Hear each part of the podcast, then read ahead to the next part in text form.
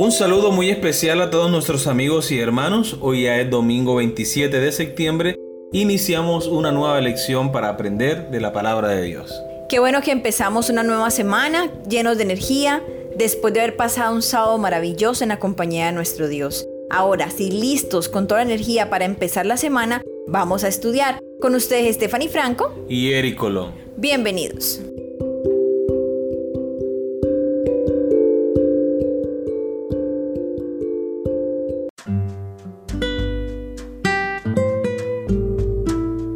La primera escuela, el título de la lección para el día de hoy. Aunque no se nos ocurre pensar en un jardín como un aula, esto tiene mucho sentido especialmente si es un jardín como el Edén, lleno de las riquezas intactas de la creación de Dios. Es difícil imaginar desde nuestra perspectiva actual cuánto debieron de haber aprendido estos seres no caídos en un mundo no caído, instruidos directamente por su creador en esa aula del Edén. Lee Génesis capítulo 2 versículos 7 al 23. ¿Qué notas sobre el propósito de Dios al crear, colocar y emplear a Adán? Génesis capítulo 2 versículos 7 al 23 dice la palabra de Dios. Entonces Jehová Dios formó al hombre del polvo de la tierra y sopló en su nariz aliento de vida, y fue el hombre un ser viviente. Y Jehová Dios plantó un huerto en Edén al oriente y puso allí al hombre que había formado. Y Jehová Dios hizo nacer de la tierra todo árbol delicioso a la vista y bueno para comer, también el árbol de la vida en medio del huerto y el árbol de la ciencia del bien y del mal. Y salía de Edén un río para regar el huerto y de allí se repartía en cuatro brazos. El nombre de uno era Pisón, este es el que rodea toda la tierra de Ávila, donde hay oro, y el oro de aquella tierra es bueno. Hay allí también bedelio y ónice. El nombre del segundo río es Gión. Este es el que rodea toda la tierra de Cus y el nombre del tercer río es Idekel. Este es el que va al oriente de Asiria y el cuarto río es el Éufrates. Tomó pues Jehová Dios al hombre y lo puso en el huerto de Edén para que lo labrara y lo guardase. Y mandó Jehová Dios al hombre diciendo, de todo árbol del huerto podrás comer, mas del árbol de la ciencia del bien y del mal no comerás porque el día que de él comieres, ciertamente morirás. Y dijo Jehová Dios, no es bueno que el hombre esté solo, le haré ayuda idónea para él.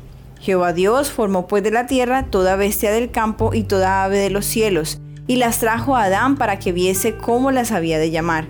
Y todo lo que Adán llamó a los animales vivientes, ese es su nombre. Y puso Adán nombre a toda bestia y ave de los cielos, y a todo ganado del campo mas para Adán no se halló ayuda idónea para él. Entonces Jehová Dios hizo caer sueño profundo sobre Adán, y mientras éste dormía, tomó una de sus costillas y cerró la carne en su lugar. Y de la costilla que Jehová Dios tomó del hombre, hizo una mujer y la trajo al hombre. Dijo entonces Adán, esto es ahora hueso de mis huesos y carne de mi carne. Esta será llamada varona, porque del varón fue tomada. Muy bien, recordemos la pregunta.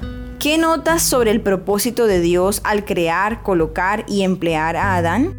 El propósito de Dios para esta familia de Adán y Eva era que pudieran vivir en un espacio que Dios creó especialmente para ellos en santidad y perfección, que pudieran disfrutar de la obra creadora de Dios y que pudieran reconocer su poder en cada aspecto de la naturaleza.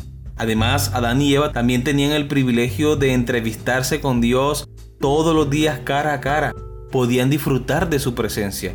Este es el gran propósito para la familia de la humanidad. Muy bien, continuamos con la lectura. Dios hizo al hombre y a la mujer a su imagen y les dio un hogar y un trabajo provechoso. Si consideramos la dinámica entre docente y alumno, esta es una relación ideal. Dios conocía las habilidades de Adán porque lo había creado podía enseñarle a Adán, sabiendo que Adán podía alcanzar todo su potencial. Dios le dio una responsabilidad al hombre, pero también quería que fuese feliz. Y quizá parte de los recursos para que fuese feliz haya sido darle responsabilidades. A fin de cuentas, ¿quién no se siente satisfecho o feliz cuando se le dan responsabilidades y luego las cumple fielmente? Dios conocía el corazón de Adán y lo que necesitaría para prosperar, por lo que le dio a Adán la tarea de cuidar el jardín. Tomó pues Jehová Dios al hombre y lo puso en el huerto del Edén, para que lo labrara y lo guardase. A los que solo conocemos un mundo de pecado y muerte, se nos hace difícil imaginar lo que debió haber implicado el trabajo y las lecciones que, sin duda alguna, Adán aprendió mientras trabajaba y cuidaba el jardín, que además era su hogar. En Génesis capítulo 2 versículos 19 al 23, Dios crea animales de compañía para Adán y también crea a Eva como esposa de Adán.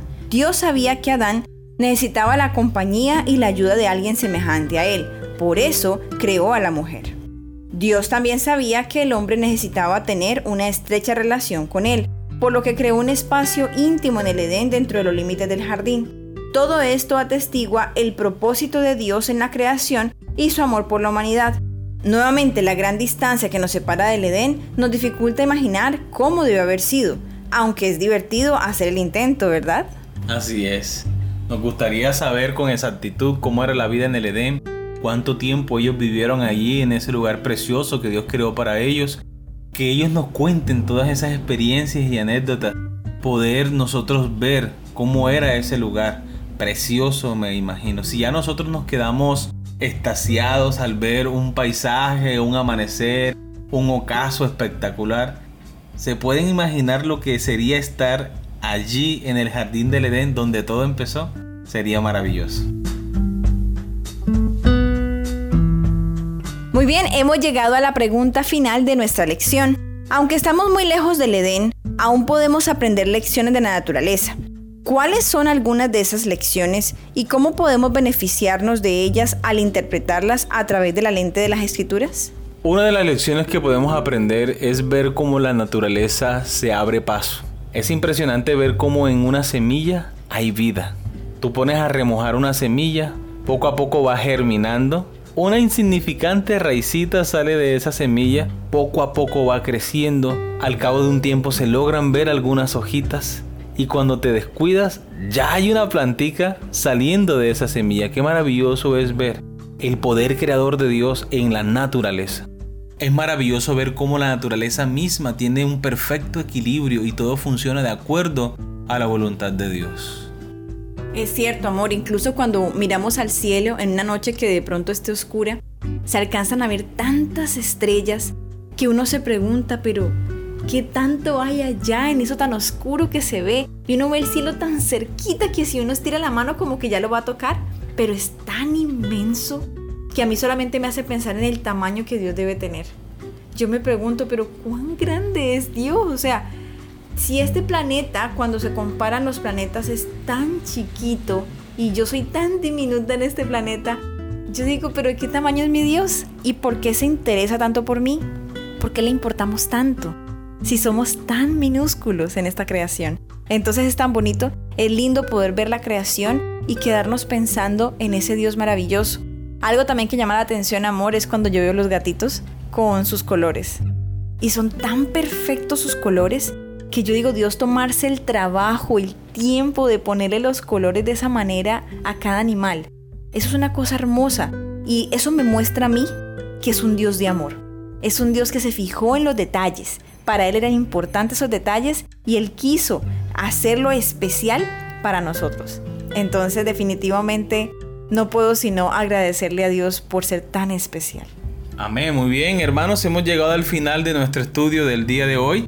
Esperamos que haya sido de gran bendición para ustedes como lo ha sido para nosotros. Recuerden que les esperamos mañana para una nueva lección. Que Dios le bendiga.